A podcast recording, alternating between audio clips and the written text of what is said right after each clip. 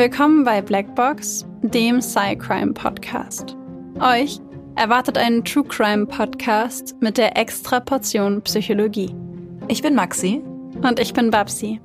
Und bei uns geht es um wahre Kriminalfälle und die psychologischen Hintergründe davon.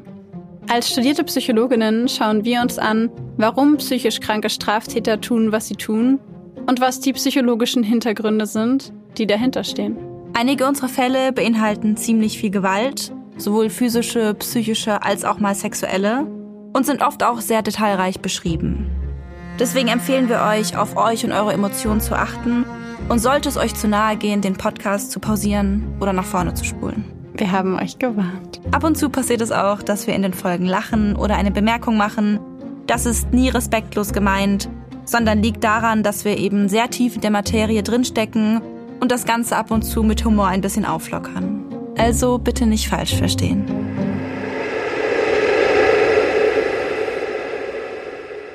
Nachdem wir in der letzten Folge eine ja eher seichtere Thematik hatten mit dem Frigoli-Syndrom und den zwei ähm, kürzeren Fällen, ähm, wo ja tatsächlich ähm, außer, ich glaube, einem vereitelten Faustschlag nicht viel passiert ist, kommen wir heute ähm, zu einer Folge, die es mal wieder dolle in sich hat. Ich möchte direkt am Anfang eine dicke, dicke, dicke, dicke, fette Triggerwarnung aussprechen. Ähm, es geht in der heutigen Folge und in dem Fall um Gewalt gegen Kinder und äh, im Besonderen gegen Babys und um Selbstverletzung, unter anderem auch um Suizid von daher, wenn das Themen sind, die, mit, die schwierig für euch sind, mit denen ihr schwer umzugehen, umgehen könnt, dann ähm, würde ich euch empfehlen, den Fall zu überspringen, denn der ist heute wirklich, ich sag's wie es ist, der ist heute schlimm. Gefunden habe ich diesen Fall tatsächlich ähm, durch TikTok. Ähm, für die, die es vielleicht schon gesehen haben, ähm, wir haben jetzt einen TikTok-Account von Blackbox.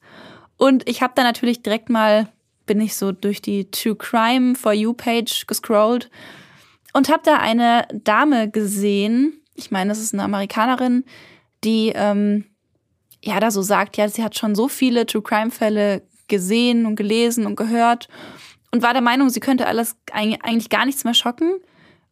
Und dann meinte sie, dass der Fall von Dina Schlosser sie doch noch gekriegt hat und sie doch noch schockiert hat. Und ich dachte mir natürlich, Wer ist das denn? Das google ich jetzt mal. Das wäre doch eine gute Idee für die nächste Folge. Ich sag's mal so, obwohl wir drei Jahre Podcast schon machen, oder sind es drei Jahre? Fast drei Jahre? Ich glaube ja. Ich glaube ungefähr. War ich auch schockiert. Und das muss man nach drei Jahren Podcast und fast genauso langer Maßregelvollzug, ich weiß, das ist jetzt noch nicht so lange, aber ich dachte eigentlich auch, mich schockiert nichts mehr.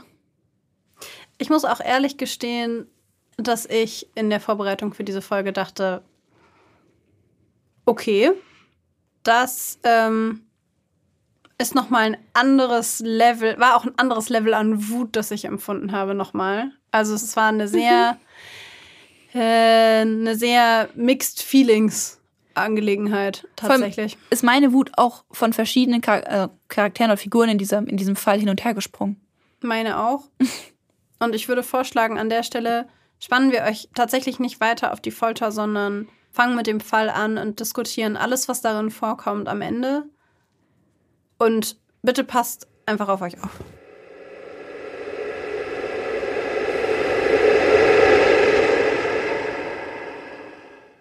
Die fünfjährige Dina Schlosser ist ein glückliches, lebensfrohes Kind. Als Einzelkind ihrer Eltern genießt sie deren ganze Aufmerksamkeit. Es ist eine aufregende Zeit für Dina, denn bald schon beginnt die Schule, die sie gemeinsam mit einigen der Nachbarskindern in ihrem New Yorker Stadtteil besuchen wird.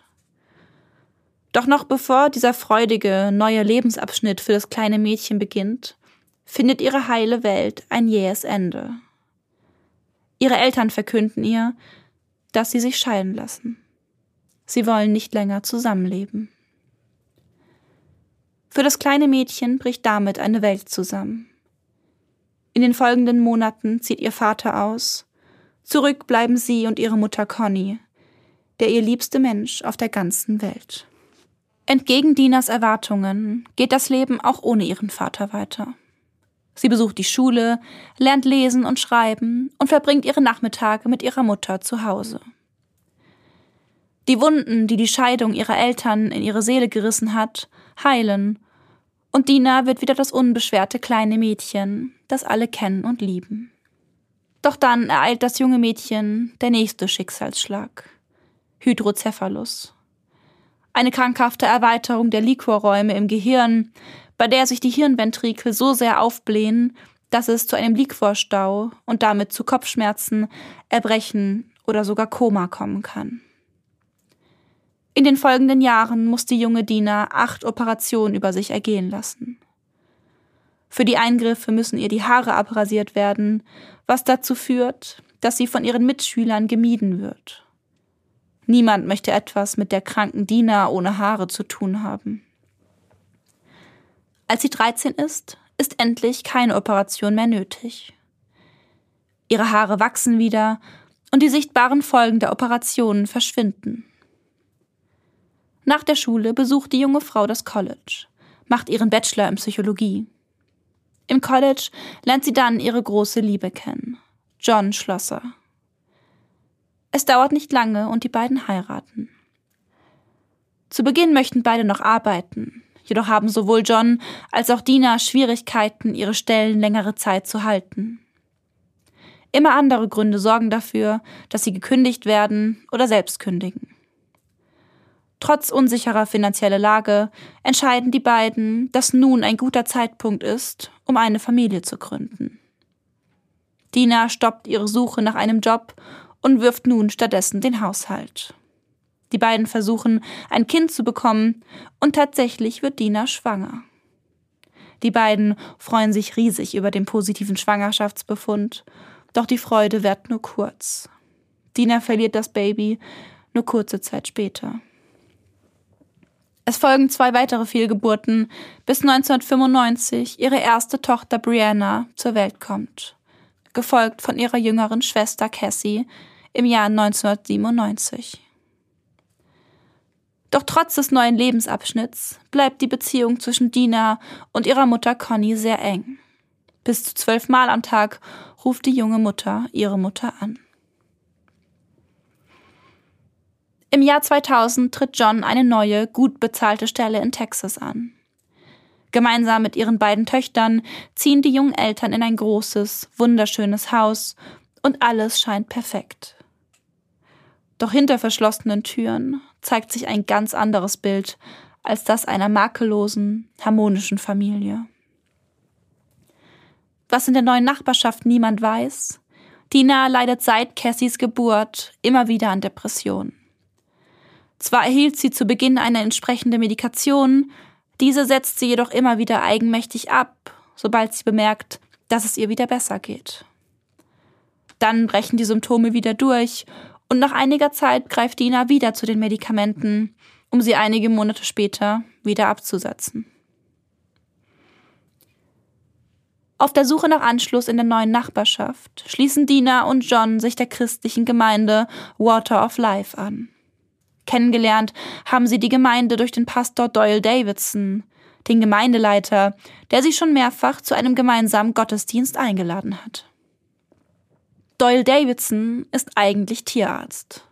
Doch sein eigentlicher Plan, eine Praxis in Texas zu eröffnen, wurde jäh durch Gottes Stimme durchkreuzt. Doyle Davidson ist ein Mann, der mit Gott spricht.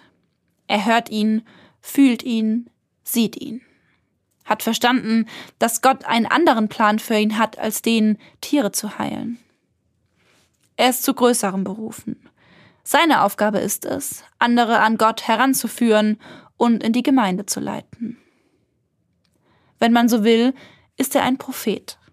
Er trägt den Herrn in sich, lässt ihn die Gottesdienste leiten und in die Teilnehmer der Gottesdienste fahren, die daraufhin inmitten der Lobgesänge zu schreien und zu weinen beginnen, in Begleitung von Davidson, der ihnen die Hand auflegt und sie dabei unterstützt, ihre Dämonen loszuwerden.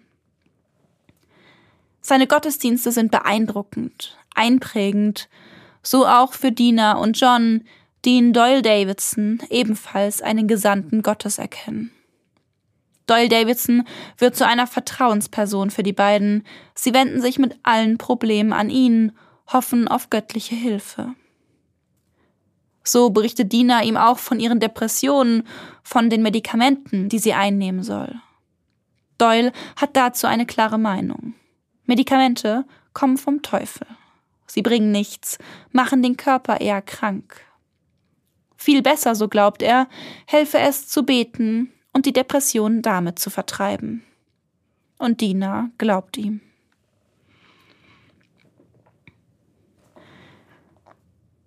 Leider vergehen nur wenige Monate, bis John auch diesen neuen, tollen Job in Texas verliert.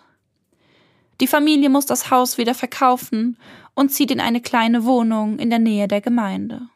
Wie John und Dina sind auch die beiden Töchter mittlerweile ein fester Bestandteil dieser. Auch sie nehmen mehr oder weniger freiwillig an den stundenlangen Gottesdiensten teil, die teilweise bis spät in die Nacht reichen.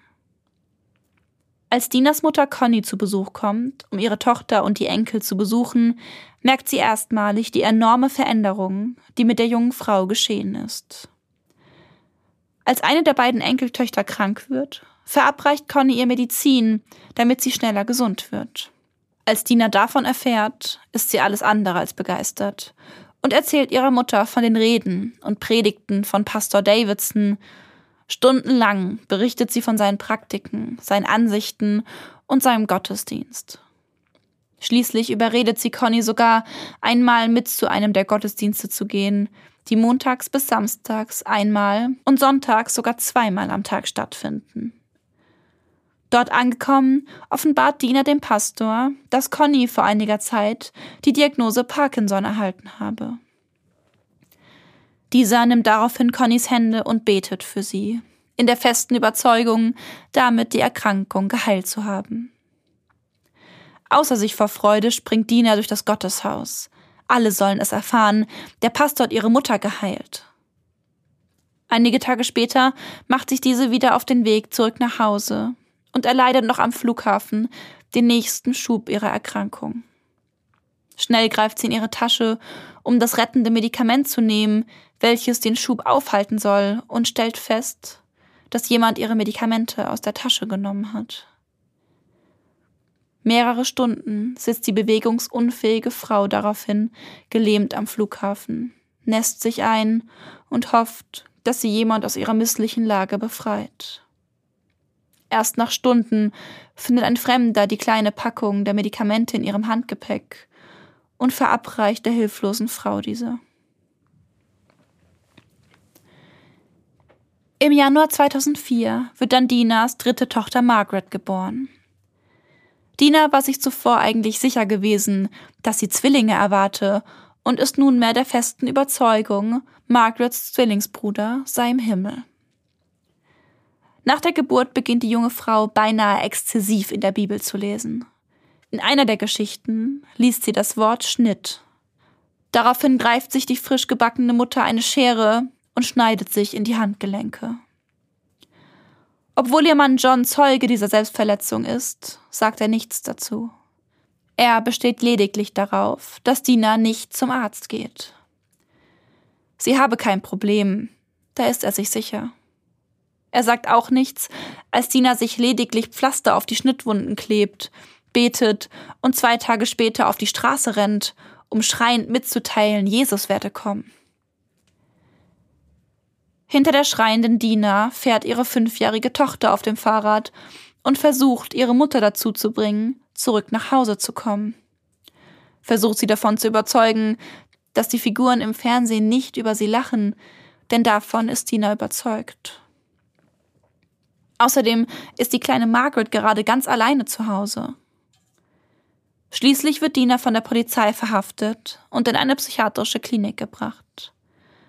Dort erhält sie die Diagnose postnatale Psychose und erhält starke Medikamente.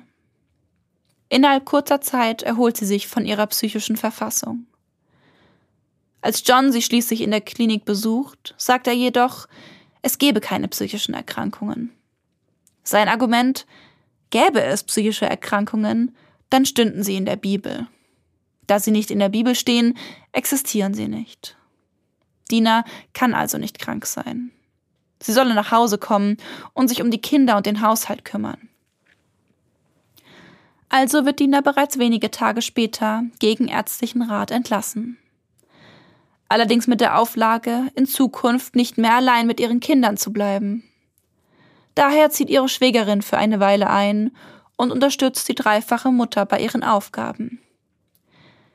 Immer wieder schaut auch das Jugendamt vorbei und stellt sicher, dass es Mutter und Kindern gut geht. Und es sieht tatsächlich so aus, als hätte Dina sich gefangen. Sie nimmt ihre Medikamente regelmäßig, ihr und den Kindern geht es gut.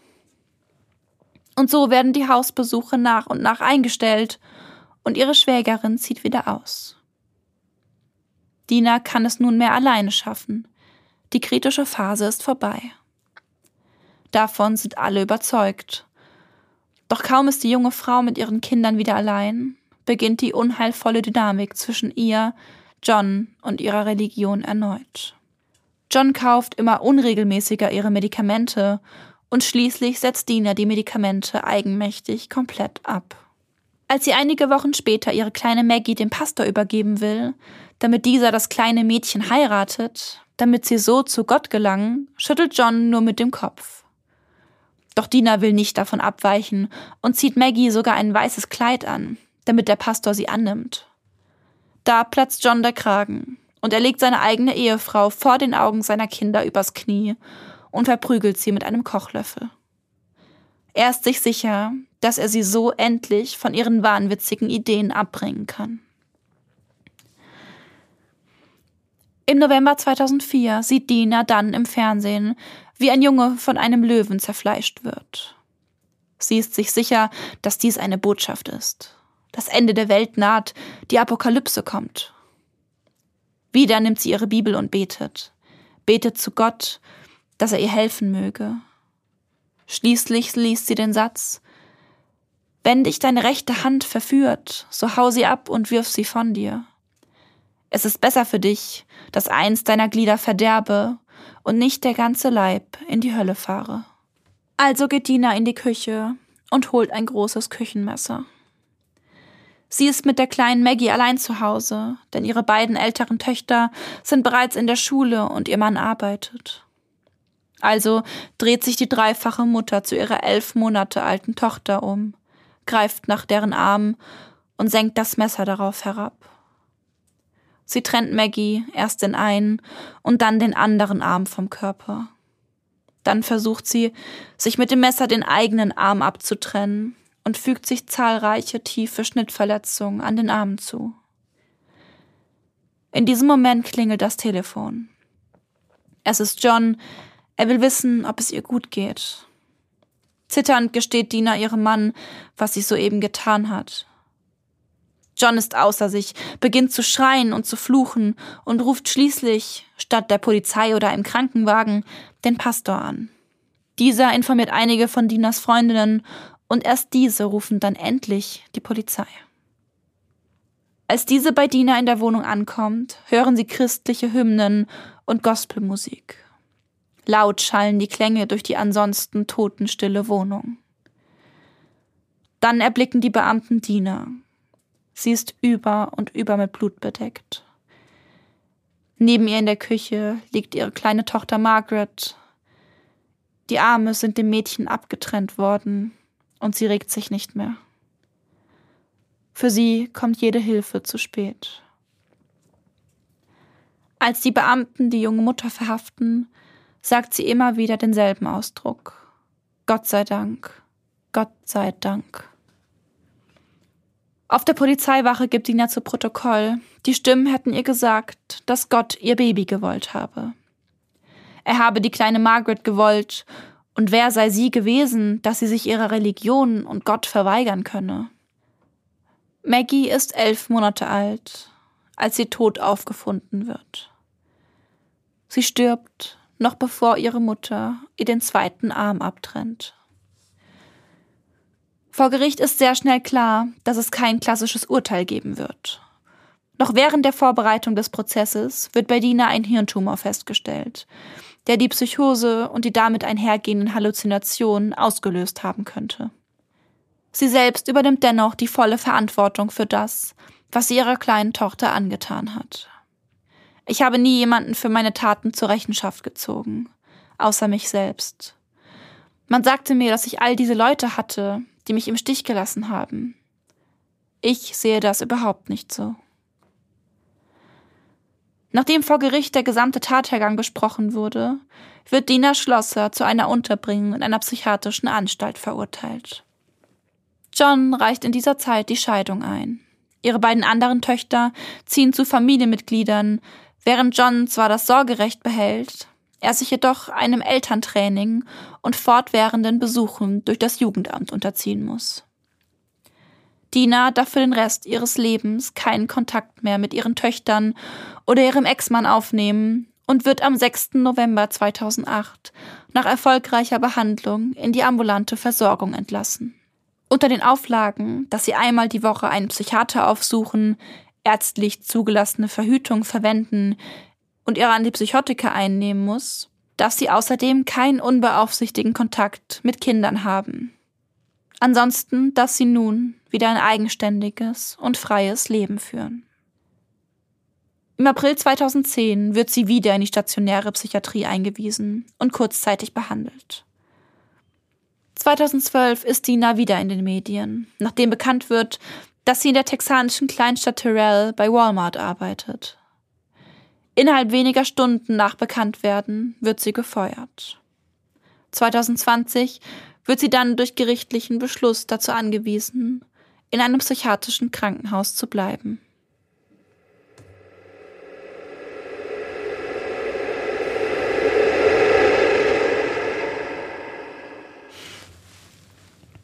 Dieser Fall, dieser Fall hat mich auf so vielen unterschiedlichen Ebenen sauer gemacht. Also wirklich, es hat mich, es hat mich wütend gemacht während der Recherche für den Fall. Es hat mich wütend gemacht, während wir ihn final zusammengeschrieben haben. Und es hat mich wütend gemacht, während ich äh, die Water of Life Church recherchiert habe. Oh Gott, das habe ich auch gemacht. Das ähm, war keine gute Idee. Ich finde halt diese, also weißt du noch, dass wir in der letzten Folge darüber gesprochen haben, dass man so wahnhafte Taten und so häufig erkennt von außen? Mhm. Das war so eine. Das war so eine Tat, bei der du von außen, finde ich, schon vermuten kannst, dass da mit hoher Wahrscheinlichkeit irgendwas mit Psychose oder wahnhaften Inhalten damit zu tun hatte, weil das einfach eine so grausige, schreckliche, furchtbare, ich weiß nicht, was ich noch für ein Wort finden soll, Tat war, ähm, bei der sich mir einfach bei dem tatsächlichen Tathergang am Ende alles umgedreht hat im Magen. Also die Vorstellung finde ich ja so, die finde ich ja so grausig. Ja. Ich finde es auch, also ich hatte, also als ich das dann gegoogelt hatte, ich hatte ja am Anfang erzählt, dass ich das von einem TikTok-Video habe, diesen Fall. Und dann habe ich ihn gegoogelt und ich hatte erst erwartet, dass es, ich hatte erst Wochenbettpsychose gelesen und dachte mir so, hm, gut. Ich nehme an, es ist auch so ein Fall, wie wir schon mal hatten, ne? Und dennoch war ich schockiert über die Brutalität. Ja. Und auch irgendwie darüber, dass, also irgendwie, ich, ich weiß nicht, aber ich finde die Vorstellung so schrecklich, dass diesem Kind, während es ja noch wach war und gelebt hat, einfach ein Arm abgetrennt wurde und sie ja erst danach gestorben ist und sie wohl die Abtrennung des zweiten Arms nicht mehr bewusst mitbekommen hat. Aber einfach auch mit einem Messer. Ja. Also, äh, weißt du, ich, ich fand es doppelt furchtbar, weil ich halt auf der einen Seite dachte, es war so brutal. Es war so grausig brutal. brutal. Und auf der anderen Seite dachte ich halt auch, und dann auch noch mit einem Messer. Also, weil du hast ja da Knochen und sowas, weißt du? Mm, so genau habe ich mir das nicht überlegt. Oh. Und ja, okay, sorry. Aber Alles ich, gut. Aber ich war einfach nur so. Was? Also wa was? Wie? Ich will eigentlich will eigentlich gar nicht drüber nachdenken, wie, aber das fand ich eigentlich das Schlimmste daran, dass ich dachte, das ist absolut unmöglich, das schnell hinzukriegen. Nee, es war sicher nicht schnell. Und das finde ich einfach. Boah, weißt du? Da zieht sich mir alles zusammen. Ich habe auch, also, vor allem, ich habe auch, ich, ich habe so, ich habe so Artikel gelesen, wo es auch, wo also die Tat an sich dann irgendwie nochmal so beschrieben wurde, was man natürlich halt nicht weiß, wie genau es abgelaufen ist, klar, weil es war ja nur Dina da ähm, und Margaret eben. Und da waren auch teilweise, also teilweise waren da Beschreibungen dabei, die sich jetzt nicht auf die Dauer bezogen haben, aber auf die Art und Intensität der Körperkraft, die man darauf aufwenden muss, um Gelenke, Knorpel, Knochen durchzukriegen und mh. Nee, nee, also es ist wirklich ganz, ganz schlimm, wirklich. Ich weiß nicht, ich weiß, wir hatten auch schon Fälle von, ich kann mich an diese eine ähm, Folge über Wochenbettpsychose erinnern, mm. wo die hm. Mutter auch wirklich Der ganz. Bauschaum. Ja, nee. War das Bauschaum, nicht das auch war die ein Mutter Vater, mit das war ein Bauschaum? Familienvater. Das war der Vater. Das habe ich nie vergessen, sorry, ja. Ich Ah, kann- die, die mit den drei. Oh, die mit dem Messer. Ich kann mich noch an die eine Folge erinnern, als wir Wochenbettpsychosen gemacht haben. Diesen Fall, der, der hat mich, der hat mich fertig gemacht. Ähm, Ja. Der mit der Mutter und den drei Kindtöchtern auch, glaube ich, mit dem Messer, Ja. wo der Mann dann nach Hause kam und alles war voller Blut und, Ja. und sie irgendwie tanzt noch und singt noch und so. Also, nee, nee, nee, nee, nee, nee. Ich, ich weiß auch nicht, was, also diese Fälle mit Wochenbettpsychosen, die machen mich ein bisschen fertig. Die, die, die kann ich ganz schwer handeln. Ja, ich weiß, was du meinst. Ich habe ähm, das Problem auch immer, ich habe das immer, wenn Kinder involviert sind. Ich, und vor allen Dingen, wenn dann nicht nur Kinder, sondern die Eltern von den Kindern involviert. Mm, Ja, und ich, finde weiß, halt was auch, du meinst. das ist halt auch bei Wochenbettpsychosen hat es sowas. Das ist dann ja nicht nur, nicht nur, das hört sich jetzt so verharmlosend an, aber wir haben ja jetzt nicht so super selten mal Fälle gehabt, wo Kinder gestorben sind, wo Kinder ermordet wurden oder misshandelt wurden oder auch missbraucht wurden. Vielleicht nehmen wir nur, nur die Gestorbenen. Ähm, es gab zwar schon ganz viele ganz schreckliche Arten, wie diese Kinder auch von ihren Eltern getötet wurden. Ähm, aber ich finde trotzdem, dass diese Wochenbettpsychosen irgendwie dann nochmal eine ganz andere Brutalität und Dynamik haben. Und die finde ich einfach total furchterregend. Ich weiß nicht, was, was ich meine? Furchterregend. Furchterregend. finde ich ein sehr gutes Wort, weil es einfach eine Erkrankung ist, die du nicht vorhersehen kannst und bei der du, und das finde ich eigentlich das Schlimme daran, bei der du hundertprozentig als betroffene Person hundertprozentig auf dein Umfeld angewiesen wirst, dass die das richtig erkennen, dass sie die Situation richtig einschätzen und dass du, dass sie in der Lage dazu sind, einzuschätzen, dass du gerade dich in einer gefährlichen Situation für dich selbst und für dein Kind befindest. Dass sie das richtig einschätzen, dass sie es richtig sehen und dass sie die richtigen Konsequenzen daraus ziehen. Und das finde ich das Gruselige daran, dass du dich davor nicht schützen kannst und dass du, wenn es dir passiert, das nicht mal mitkriegst. Und damit kommen wir dazu, was ging bitte in ihrem Umfeld ab? Was ist bitte bei ihrem Mann abgegangen? Was ist mit diesem seltsamen Pastor, der meint, äh, Schätze, nimm deine Medikamente nicht mehr, die brauchst du nicht beten, Gott macht es schon. Alter, wir hatten es auch vorhin von Wut bei diesem Fall. Ja. Ja. die ist gut da. Und entgegen meiner Erwartungen, bevor ich diesen Fall geschrieben habe, fokussiert sich diese Wut, der Großteil der Wut tatsächlich, auf die beiden Männer. Bei, der, bei ihr ist diese Fassungslosigkeit und dieser totale, totaler Schock, dass sie das gemacht hat und dass sie das ihrer Tochter angetan hat. Bei ihr sehe ich allerdings auch die Psychose und ich sehe diese Warninhalte, die sich ja auch angekündigt haben schon. Ich sehe diesen lange Verlauf, der es immer schlimmer gemacht hat und dass einfach ihr Umfeld, ihr Mann und dieser Pastor ganz vorne nichts gemacht haben und die haben es gesehen. Weil sie ihr Mann mit dem, mit dem Ja, äh, hast dir die Handgelenke aufgeschnitten, aber bitteschön, mach dir ein Pflaster drüber. Und bitte geh nicht zum Arzt, ja. Bitte geh nicht zum Arzt. Und äh, psychische Erkrankung.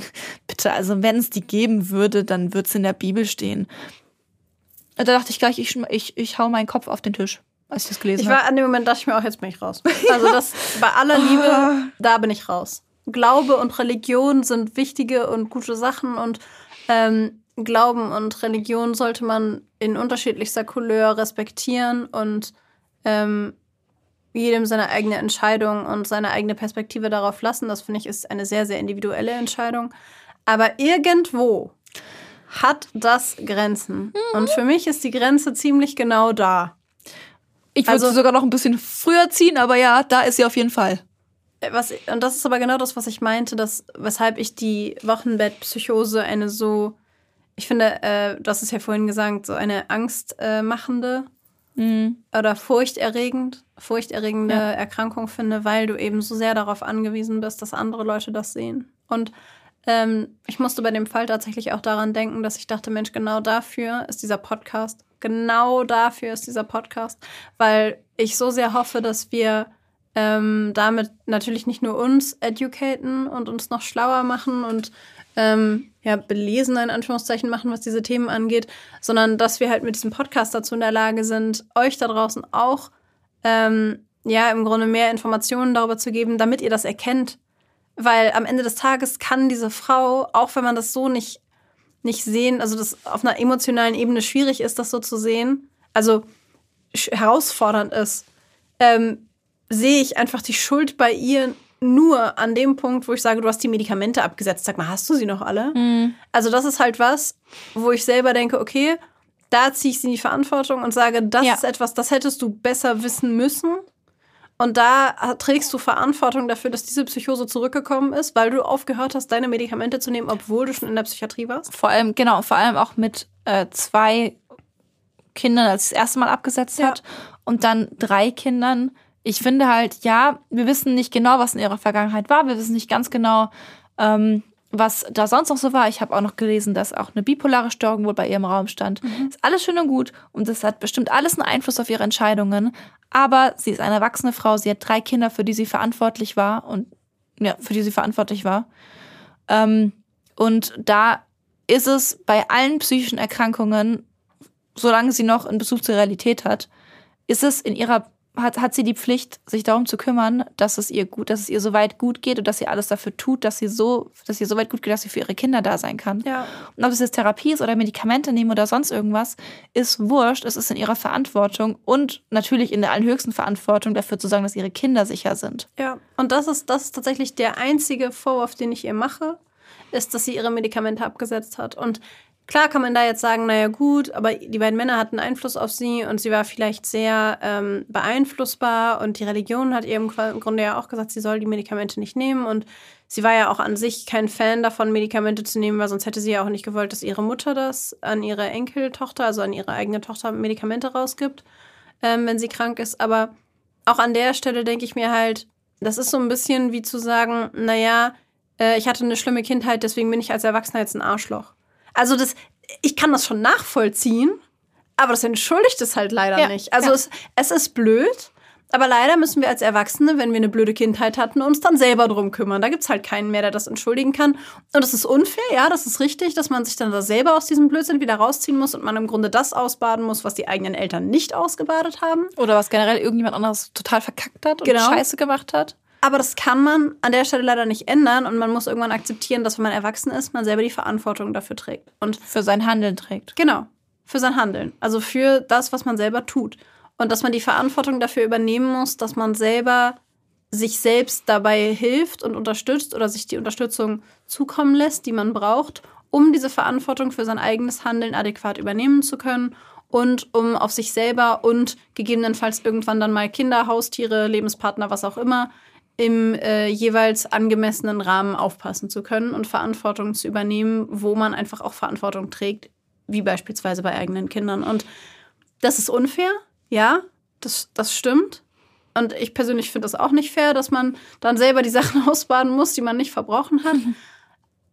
Aber das entschuldigt es nicht. Und ja. an der Stelle sage ich ja, Mag sein, dass sie in dem Umfeld war, dass ihr das vorgegeben hat, diese Medikamente abzusetzen und dass sie besonders vulnerabel war. Aber da finde ich, solange sie die Medikamente genommen hat und sie nicht psychotisch war, trägt sie die Verantwortung dafür, diese Medikamente weiterzunehmen. Ja. Und das ist der einzige Vorwurf, den ich ihr mache. Und genau deswegen finde ich diese Erkrankung aber so gruselig, weil ich mir denke, es könnte halt theoretisch uns beiden auch passieren, wenn wir irgendwann mal Kinder bekommen. Ja dass einer von uns beiden eine Wochenbettpsychose bekommt Und ich hoffe und bete, sollte das jemals passieren, dass der jeweils anderen Person das auffällt. Und ähm, wir dann irgendwie so füreinander die richtige, also dabei unterstützen können, dass die richtige Entscheidung getroffen wird, weil ich hätte unglaublich viel Angst davor, dass mein Umfeld das nicht merkt und ich tue meinem Kind irgendwas an und dann wache ich irgendwann diese, aus dieser Psychose quasi auf und checke, was ich eigentlich gemacht habe. Ja. Obwohl es ja auch schon wirklich, also gerade in ihrem Fall, ne, die ist ja, wie gesagt, das mit den Handgelenken aufschneiden war Thema. Dann ähm, ist sie die Straße entlang gerannt, hat rumgeschrien mit Jesus kommt, ähm, hat irgendwie, war der Meinung, dass, dass da die, ähm, die Menschen im Fernsehen zu ihr sprechen. Ne, also da, da war ja ganz viel so dermaßen eindeutig nicht in Ordnung. Ja. Von daher glaube ich, ich, ich lehne mal ganz weit aus dem Fenster und sage, dass ähm, dein Partner das schon erkennen würde, wenn du auf einmal auf der Straße rumrennst und schreist, Jesus kommt, dass er sich wahrscheinlich da denken würde, hm, irgendwas ist da nicht so ganz gut gerade. Hoffe ich doch. Hoffe ich auch. Aber weißt du, das sind ja, das sind ja wirklich Dinge, also der, da musst du, da, da musst du überhaupt gar keiner, musst du nicht einmal irgendwann, irgendein Artikel über Psychologie, da musst du nicht mal das Wort Psychologie je gehört haben, um da zu verstehen, dass das nicht normal ist. Weiß ich nicht, weil offensichtlich war es da ja auch möglich. Also ja. ich glaube, dass, ja, jetzt kann man natürlich mit der Religion und dem Pastor und so argumentieren. Aber ich glaube tatsächlich auch, dass du, ohne dir zu nahe treten zu wollen, die ähm, Entscheidungsfreudigkeit von Leuten, die sich mit psychischen Erkrankungen überhaupt nicht auskennen, überschätzt. Ich glaube, dass man schnell denkt, ja, der kriegt sich schon wieder ein, der hat halt gerade ein Kind gekriegt, ne? Also da kann sowas schon mal vor. Da das sind halt die Hormone. Aber Handgelenke glaube, aufschneiden? Ja, auch, ja, stimmt schon. So ein äh, Suizidversuch ist schon nochmal ein anderes Level, auf jeden Fall. Aha. Aber ich glaube trotzdem, dass wir noch nicht in einer Zeit sind, in der jeder das einwandfrei erkennt und die notwendigen, und das finde ich viel wichtiger, die notwendigen Konsequenzen daraus zieht. Okay, Freunde, jetzt hört mir mal bitte zu. Also, solltet ihr ein Angehörige, nee, nicht ihr, ihr kriegt es ja nicht mit, sollte ein, eine Person, die ihr kennt oder ähm, eure ähm, Partner, Partnerin, ähm, nachdem eine Geburt stattgefunden hat, schreiend durch die Straße laufen, der Meinung sein, dass der Fernseher mit ihm spricht oder sonstige komische Dinge sagen. Ähm, dann gibt es eine Notfallnummer, die werden wir euch einfach mal wieder unten rein einfügen. Es gibt sowohl einen psychiatrischen Notdienst als auch den normalen Notdienst. Ihr könnt beide anrufen und ähm, lieber einmal zu oft anrufen als einmal zu wenig, würde ich sagen. Und ihr müsst das machen. Ihr ja, müsst bitte, das machen, bitte. weil diese Person ist nicht sie selbst. Und dann zu sagen, na ja, aber äh, da ist ja noch nie was passiert. Das ist eigentlich so ein netter Mensch und da kann gar. Ja, ist die Person bestimmt, aber es ist dann nicht mehr das Gleiche. Es ist nicht mehr die Person, wenn das tatsächlich eine Wochenbettpsychose ist, ist das nicht mehr hundertprozentig die Person, die ihr kennt. Und es ist gefährlich in beider Hinsicht, weil es sein kann, dass die betroffene Person einen Suizid begeht, also sich selbst das Leben nimmt, oder dass sie sich selbst verletzt, wie in diesem Fall geschehen, oder andere verletzt, wie in diesem Fall geschehen. Also bitte nicht nur erkennen, sondern auch unbedingt die Konsequenz daraus ziehen. Es ist gut behandelbar, wenn es behandelt wird. Und da sehe ich auf jeden Fall auch John, also ihren Mann, in der Verantwortung. Er hätte da auch was machen sollen. 100 Prozent. Ne, also 100 Prozent also wir sagen ja auch, wir sagen ja manchmal auch, okay, ähm, ne, was von wegen, was ist eure Aufgabe und was nicht, wenn zum Beispiel Angehörige irgendwie depressiv sind oder was weiß ich. Ähm, von wegen grenzt euch, ist auch wichtig, dass man sich abgrenzt, dass man guckt, dass es einem selbst gut geht. Aber in diesem, in dieser Situation waren, war es seine Frau, die mit seinen Kindern zusammenlebt, die die meiste Zeit des Tages mit seinen Kindern verbringt. Und spätestens, als es losgeht, dass er sich die Handgelenke aufschneidet, ist es seine Pflicht, da zu reagieren, weil ne, wenn wir davon reden, dass ihre Pflicht als Mutter es ist, dafür zu sorgen, dass ihre Kinder sicher sind. Und ich meine, ihre Pflicht, ihre Verantwortung sind ihre Kinder. Es ist genauso seine Verantwortung sind seine Kinder. Ja. Und ähm, selbst wenn er, wenn er jetzt sagen würde, ja, ich wusste nicht, dass es so weit gehen wird, ja, mag sein. Aber auch eine Mutter, die sich vor ihren Kindern die Pulsadern aufschneidet. Auch wenn die Kinder ähm, nicht dabei sind. Also, ja, ja, ja, aber noch mehr, egal. wenn die Kinder da sind. Weißt du, das ist ja, das ist ja eine dermaßen auch Gefährdung der Kinder. Ganz abgesehen von der Frau, wo ich auch irgendwie finde, dass er als Mann da, wenn er sieht, dass es das macht, dass er da handeln muss. Also es ist in dem Fall ne? dann schon keine Red Flag, sondern eine Black Flag. Eine Black, das ist so, so dunkelrot, meinst du? Es ist schon so dunkelrot, dass du es nicht mehr von schwarz unterscheiden kannst. Ja. ja. Und das ist, ähm, also ein, ein so krass verändertes Verhalten nach der Geburt ist niemals, niemals normal. Ach, ich, aber der Donner doch auch selbst wirklich. Das also. ist, aber es hat mich auch so wütend gemacht, dass er selber wirklich überhaupt keine Verantwortung übernimmt. Gar also nicht. Gar, gar keine Verantwortung nicht. übernimmt. Im Gegenteil, sie noch vor den Augen der Kinder dafür bestraft, dass sie diese psychotischen Warninhalte quasi mit ihm teilt. Und anstatt, dass bei ihm alle Alarmglocken angehen und er sagt, okay, irgendwas stimmt hier nicht. Meine Frau will mein noch nicht mal ein Jahre altes äh, Kind mit dem Pastor verheiraten, damit dieses Kind zu Gott kommt.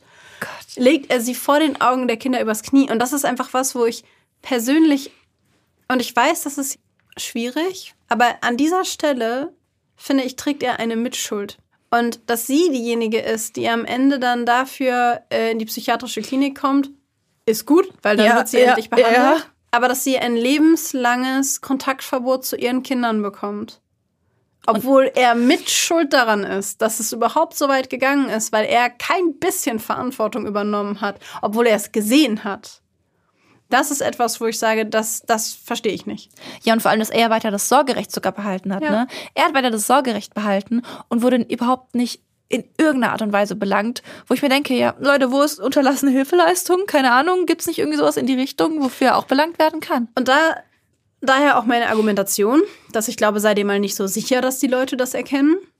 Weil ich glaube, dass, ich meine, es war jetzt in Texas. Texas ist jetzt auch nicht unbedingt bekannt für sehr tolerante, fortschrittliche, fortschrittliche Denkweise und sehr aufgeklärte Perspektiven auf psychische Erkrankungen oder Geschlechter oder Emanzipation. Sie kam aber beide aus New York. Das wiederum verwirrt, also ne, das wiederum finde ich dann komisch, aber es ist jetzt ja auch nicht, also ich will jetzt nicht sagen, dass alle Texaner so sind, sondern dass Texas ja tendenziell schon eher zu den konservativeren Staaten in den USA gehört. Ja. Und dass man da jetzt natürlich sagen kann, naja, gut, vielleicht ne, hat der das nicht ganz verstanden, hat das nicht ganz gecheckt. Oder er hat sich halt so einlullen lassen. Und jetzt kommen wir zum Pastor.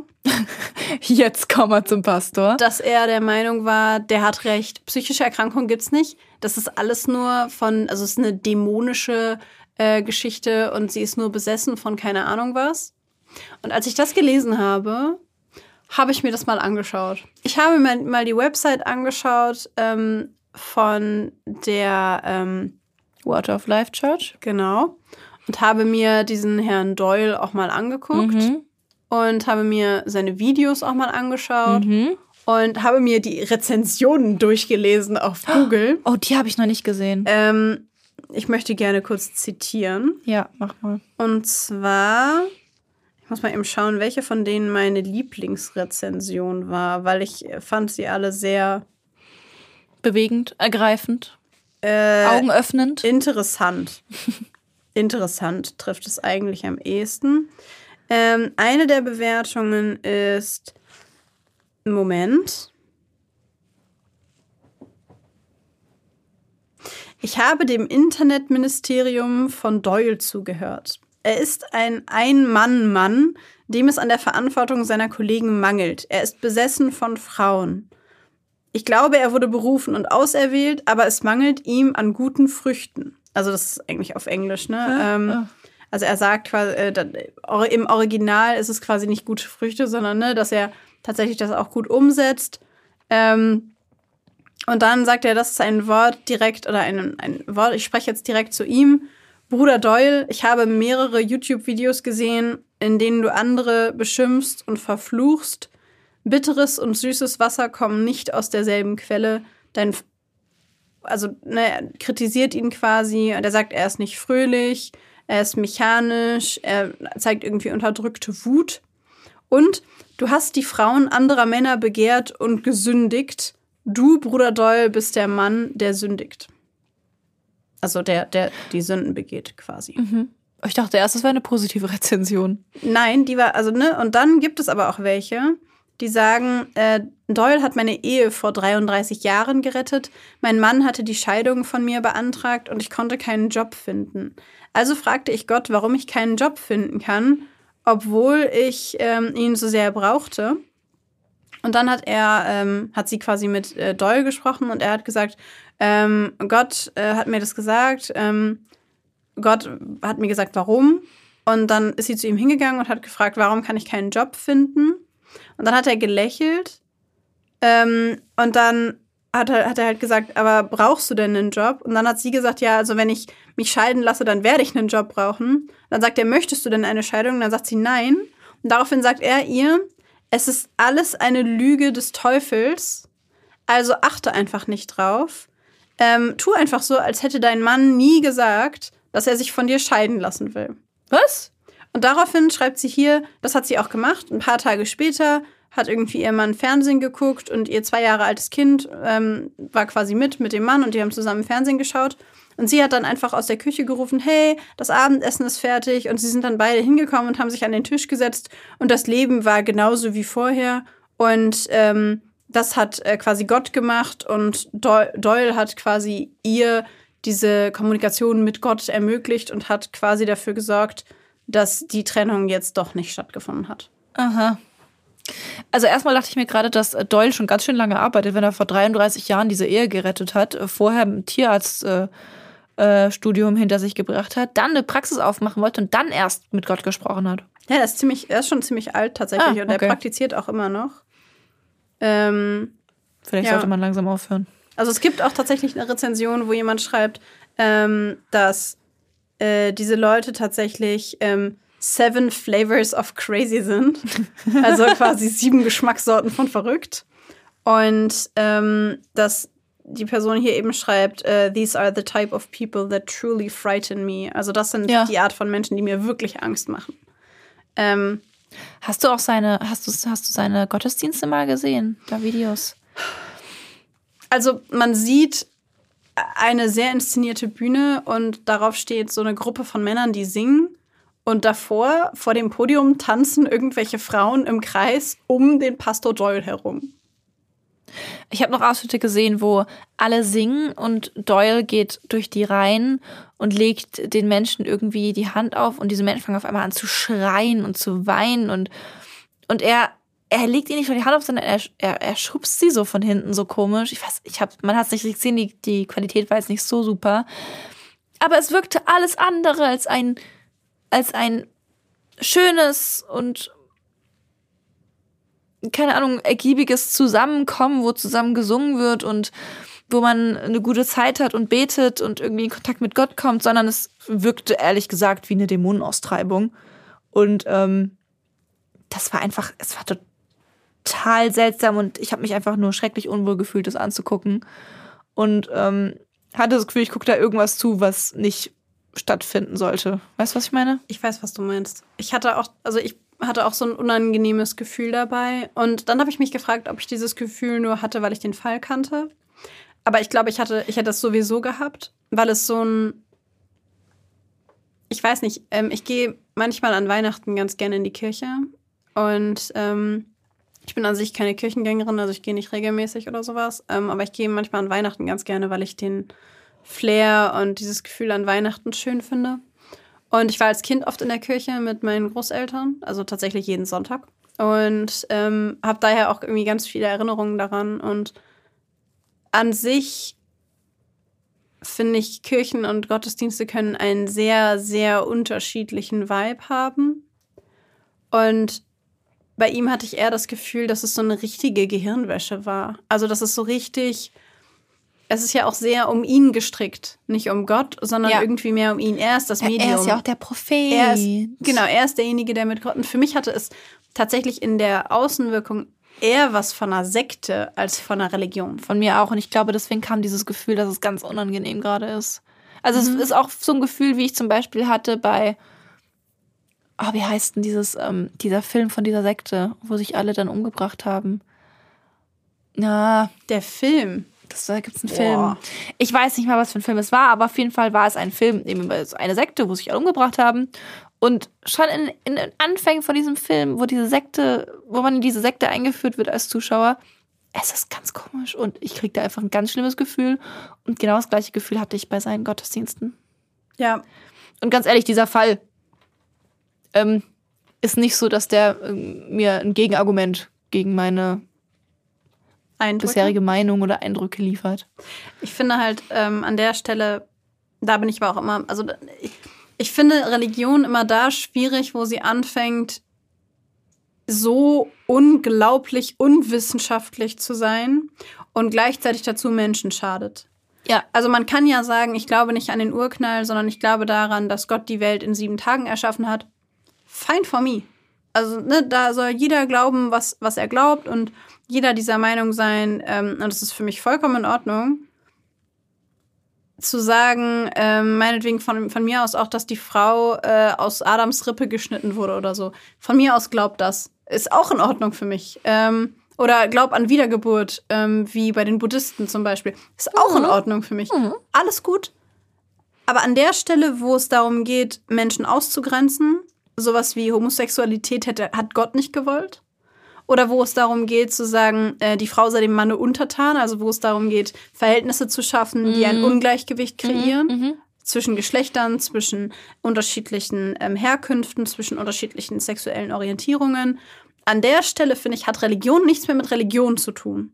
Weil in meinem persönlichen Empfinden sollte Religion etwas sein, das Menschen zusammenbringt und das sowas wie Regeln aufstellt, die keine Gesetze sind, die der Staat dir vorgibt, sondern zwischenmenschliche Gesetze quasi. Sowas wie, du sollst niemanden töten, du sollst niemandem was Böses tun. Dass es quasi eine Form ist von, wie man gut miteinander leben kann und miteinander zu leben und Homosexuelle zum Beispiel auszugrenzen, funktioniert für mich nicht so ganz zusammen. Ja. Also für mich ist halt Religion immer dann zu viel, wenn sie Menschen in ihren freien Entscheidungen massiv einschränkt oder bestimmte Personen ausgrenzt. Und das ist immer was, wo ich dann sage, da hört für mich Religion auf. Oder gesundheitsschädigend ist, wie An dieser der Pastor, der sagt, nimm deine Medikamente nicht, bitte lieber. Genau. Und äh, psychische Erkrankungen sind von Dämonen irgendwie gemacht. Oh Gott, ja. Und das ist halt das was. Ist ja, das also, ist ja wirklich, das ist ja. Es ist ja doch irgendwie verbreitet, ne? Also in halt diesen, in diesen, es gibt ja immer noch, auch in Deutschland gibt es Gemeinden, die so sehr, sehr streng religiös sind, wo, wo ich weiß, dass das auch wirklich immer noch ein Thema ist, wo immer noch gesagt wird, hey, zum Beispiel auch, auch da werden Gefühle abgesprochen. Wenn du zum Beispiel, wenn du Angst hast, dann glaubst du nicht wirklich. Dann liegt das daran, dass du keinen Bezug zu Jesus hast. Oh, Weil wenn du ja, auf Jesus vertrauen ja. würdest, hättest du keine Angst. Stimmt. Dann hättest du auch keine Wut. Und dann hättest du, keine Ahnung, generell keine Gefühle, außer Freude und Dankbarkeit. Und da, wenn ich das auch wieder höre, da bin ich auch raus. Entschuldigung, ja. ciao. Ja, oder auch ähm, dieses Thema Scheidung. Das finde ich ist auch wieder so eine Lebensentscheidung. Mm. Wenn man sagt, ich bin unglücklich in meiner Ehe, ich muss da nicht bleiben, nur weil die Ehe laut Gott heilig ist. Ich muss nicht in einer für mich unglücklichen, traurigen Situation verbleiben, nur weil mir jemand in der Kirche sagt, ich darf mich nicht scheiden lassen, weil das eine Sünde ist. Und das ist halt auch was, wo ich mir immer denke, also Leute, das ist irgendwie so weit weg von meiner persönlichen Lebensrealität. Und auch da, es ist vollkommen in Ordnung, wenn eure Lebensrealität eine andere ist. Aber für mich ist es wieder so eine Einschränkung. Es ist wieder dass man selber nicht menschlich ist und keinen freien Willen hat, sondern dass man wie so ein Instrument ist. Ja. Und dass man auf eine bestimmte Art und Weise sein muss, damit man ein guter Christ, Buddhist, Muslime, wie auch immer ist. Um diese Diskussion allerdings mal wieder zurückzuholen auf unseren aktuellen Fall. Ähm, ihr habt jetzt ja einige Diagnosen gehört. Wir haben gesagt, ähm, dass ich habe zumindest gesagt, dass ich auch gelesen habe, dass äh, Dina bipolare ähm, Züge hatte, beziehungsweise auch eine bipolare ähm, Diagnose hatte. Wir haben Wochenbettdepression genannt, wir haben generell Depression genannt, wir haben Wochenbettpsychose genannt. Ähm, und auch ein Hirntumor wurde benannt. Und obwohl wir zu all diesen Erkrankungen, außer dem Hirntumor, schon eine ähm, spezielle Folge zu gemacht haben, haben wir uns hier nochmal zu entschieden, nochmal euch ganz kurz einen Überblick zu geben, was bedeutet denn genau welche Erkrankung und ähm, ja, was genau hat denn das jetzt damit zu tun, wie Dina sich benommen hat oder wie Dina sich verhalten hat, was Dina getan hat? Bei der bipolaren Störung handelt es sich um eine Erkrankung, die man früher auch manisch-depressiv genannt hat.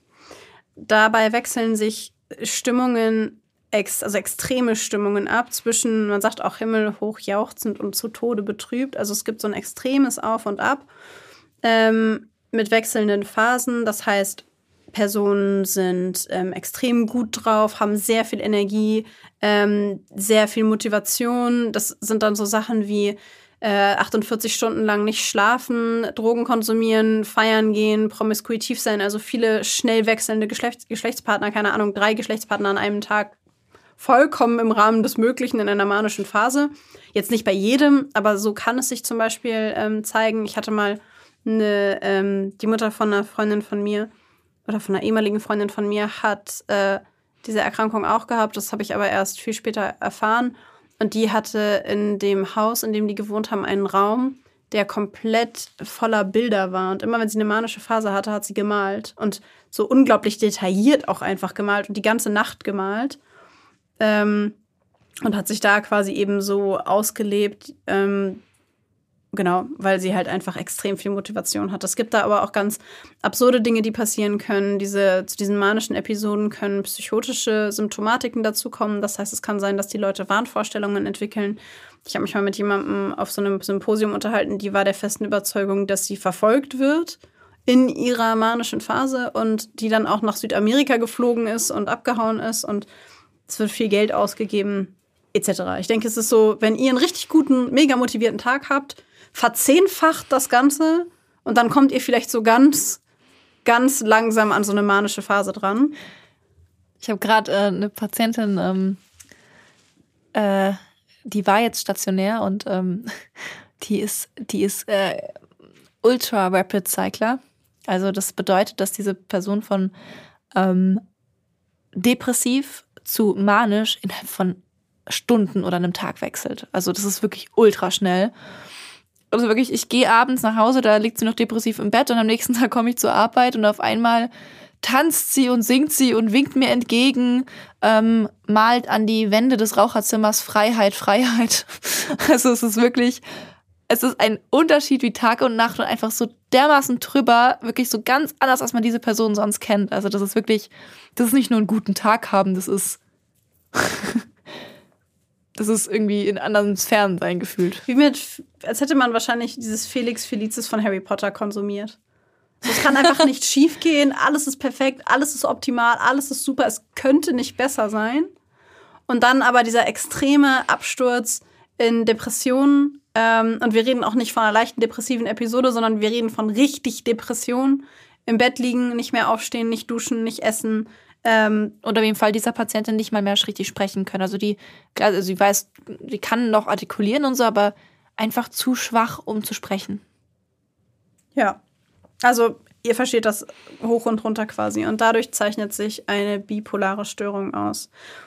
Das zweite, was wir angesprochen haben, war das Thema Wochenbettdepression. Dazu haben wir auch schon eine Folge gemacht, und zwar ist das die Folge 19. Wenn ihr da euer Wissen noch auffrischen wollt oder vielleicht auch jetzt hier erst das erste Mal beim Podcast mit reinhört, dann wisst ihr Bescheid. Folge 19 könnt ihr euch dazu gerne anhören. Ähm, bei einer Wochenbettdepression treten ähnliche Beschwerden auf wie bei einer normalen Depression. Allerdings ja, passiert das im Grunde in fast direktem Anschluss an die Geburt.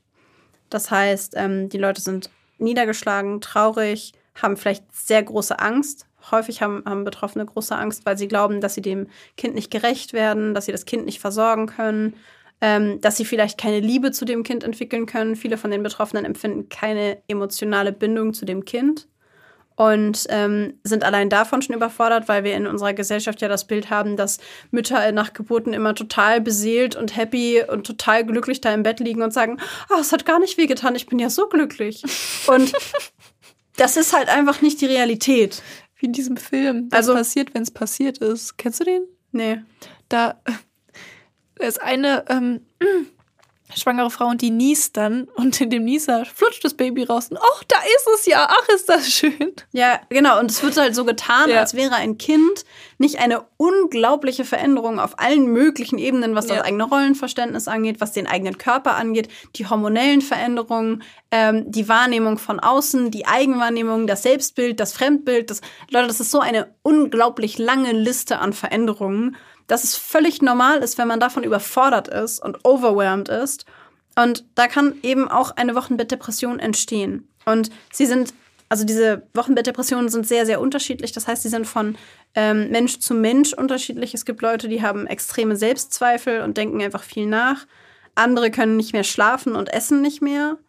Und ähm, ja, viele machen sich eben große Sorgen um das Kind und um die zwischenmenschliche Bindung und um die Beziehung und sind der Meinung, dem nicht gerecht werden zu können. Das Ganze steht übrigens in keinem Verhältnis zu diesem Baby Blues, den man ja auch kennt, also der direkt nach der oder kurz nach der Geburt auch ähm, einsetzt, wo dann Frauen manchmal ähm, ja für mehrere, so zwei, drei, vier Tage sehr traurig sind.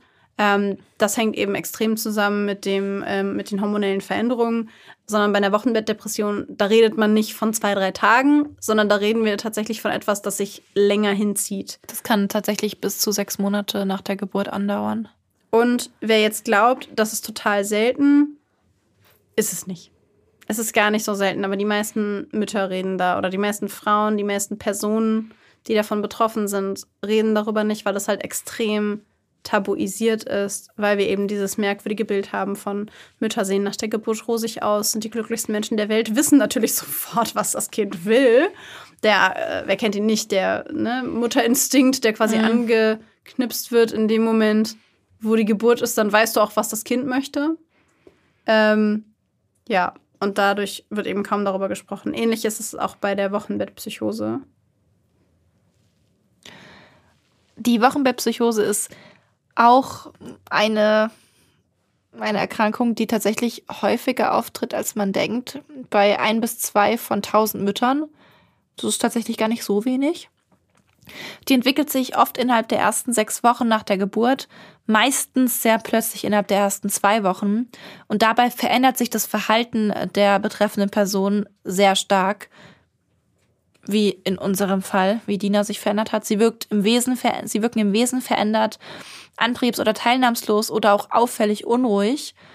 Dazu können dann Konzentrationsstörungen kommen, starke Ängste, Panikattacken und eben Wahnvorstellungen, wie wir eben bei Dina gesehen haben, dieser Beziehungswahn in dem Sinne von, die im Fernseher sprechen über mich, dann auch solche Dinge wie Größenwahn, äh, zu Jesus sprechen können, Jesus kommen, Jesus kommt, von Gott berufen werden, die Tochter mit dem Pastor zu verheiraten. Ja, solche Sachen. Ähm, die Wochenbettpsychose kann genauso wie die Wochenbettdepression durch, einen, durch die hormonelle Umstellung nach der Geburt ausgelöst werden.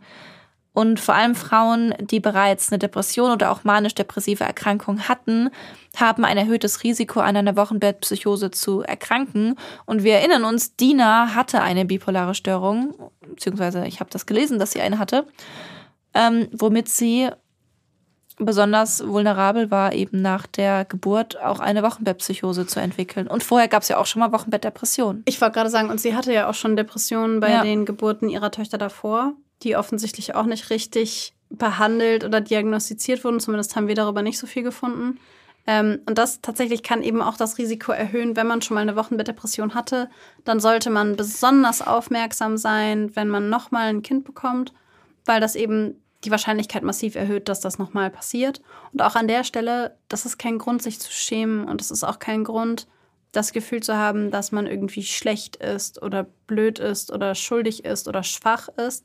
Das ist nichts, was man beeinflussen kann. Und das ist auch nichts, wofür man etwas kann. Und das macht euch nicht zu schlechten Eltern, wenn ihr sowas entwickelt sondern eigentlich nur, wenn ihr so tut, als wäre es gar nicht da und euch nicht darum kümmert, weil in dem Moment, wo ihr ein Kind in die Welt setzt, habt ihr auch eine Verantwortung, ja, dafür, euch gut um euch selber zu kümmern, damit ihr für dieses Kind da sein könnt. Ich habe jetzt ganz kurz, das gilt übrigens für beide Elternteile, das wollte ich jetzt hier mal ganz deutlich gesagt haben. Also ich habe jetzt noch die Nummer rausgesucht, ähm, unter der ihr ähm, Hilfe rufen könnt, sollte eine Wochenbettpsychose bei PartnerInnen auftreten. Eine Wochenbettpsychose ist nämlich immer ein psychiatrischer Notfall, weil da immer ein deutliches Risiko für einen Suizid besteht und wie in unserem Fall eine Gefährdung des Kindes möglich ist. Von daher ähm, bitte, bitte, bitte nochmal, ruft dann den Notdienst. Wie wir es schon ganz oft in dieser Folge gesagt haben, bitte nicht weggucken, bitte nicht einfach abwiegeln. Es gibt eine ähm, Telefonnummer, bei der ihr anrufen könnt und zwar ist das die Notrufnummer 1800 273 8255. Und ähm, genau, da kann man sich eben melden, wenn eine postpartale Psychose auftritt. Ja, da kann man anrufen und es ist, wie du gerade schon gesagt hast, es ist ein Notfall. Das ist nichts, wo du am Freitag dann bis zum Montag wartest, um damit zum Hausarzt zu gehen. Spoiler, die meisten Hausärzte werden damit wahrscheinlich auch überfordert sein, weil sie da keine besondere. Die rufen dann auch den Notarzt. Genau, weil sie keine gesonderte Ausbildung dafür haben. Und mit dieser Empfehlung würde ich sagen, sind wir am Ende unserer Folge angelangt. Ich weiß nicht, wie es dir geht. Ich wünsche mir langsam wirklich wieder dauerhaft mal ein paar seichtere Folgen. Ja, ich irgendwie auch, ich mir auch. Sagt ihr mal, was ihr denkt, ob ihr euch auch wünscht, dass wir mal wieder ein bisschen was Softeres machen und weil sich ja jetzt schon krass angehäuft hat, dass wir, ich glaube, wir hatten abgesehen von der letzten Folge, in den letzten 15 Folgen immer eine Triggerwarnung. Ja, es war echt dolle viel. Und ähm, ihr wisst, also wir wissen nicht, wie es euch geht. Schreibt uns gerne mal, was ihr denkt. Zum Beispiel über Instagram, da heißen wir Blackbox der Podcast, alles kleine zusammengeschrieben. Oder eine E-Mail an blackboxderpodcast at gmail.com. Und äh, sagt uns, was ihr gerne hören wollt. Ihr könnt uns natürlich immer Vorschläge schicken für Folgen. Und wenn ihr sagt, ihr hättet auch gerne mal wieder was Seichteres, dann schickt uns auch dafür gerne Ideen und Vorschläge. Vielleicht habt ihr eine psychische Erkrankung, die wir noch nicht behandelt haben, oder eine, die wir schon behandelt haben, über die ihr noch mal mehr hören möchtet. Dann machen wir das natürlich sehr gerne. Und ähm, ja, wenn ihr wollt, dass es weiter grausig und blutig zugeht, dann machen wir natürlich auch das. Aber gebt uns gerne einfach mal eine Einschätzung, was ihr ähm, euch wünschen würdet. Euer Wunsch ist unser Befehl. Genau. Und damit sagen wir, Passt bitte auf euch auf. seid lieb zueinander Und tschüss!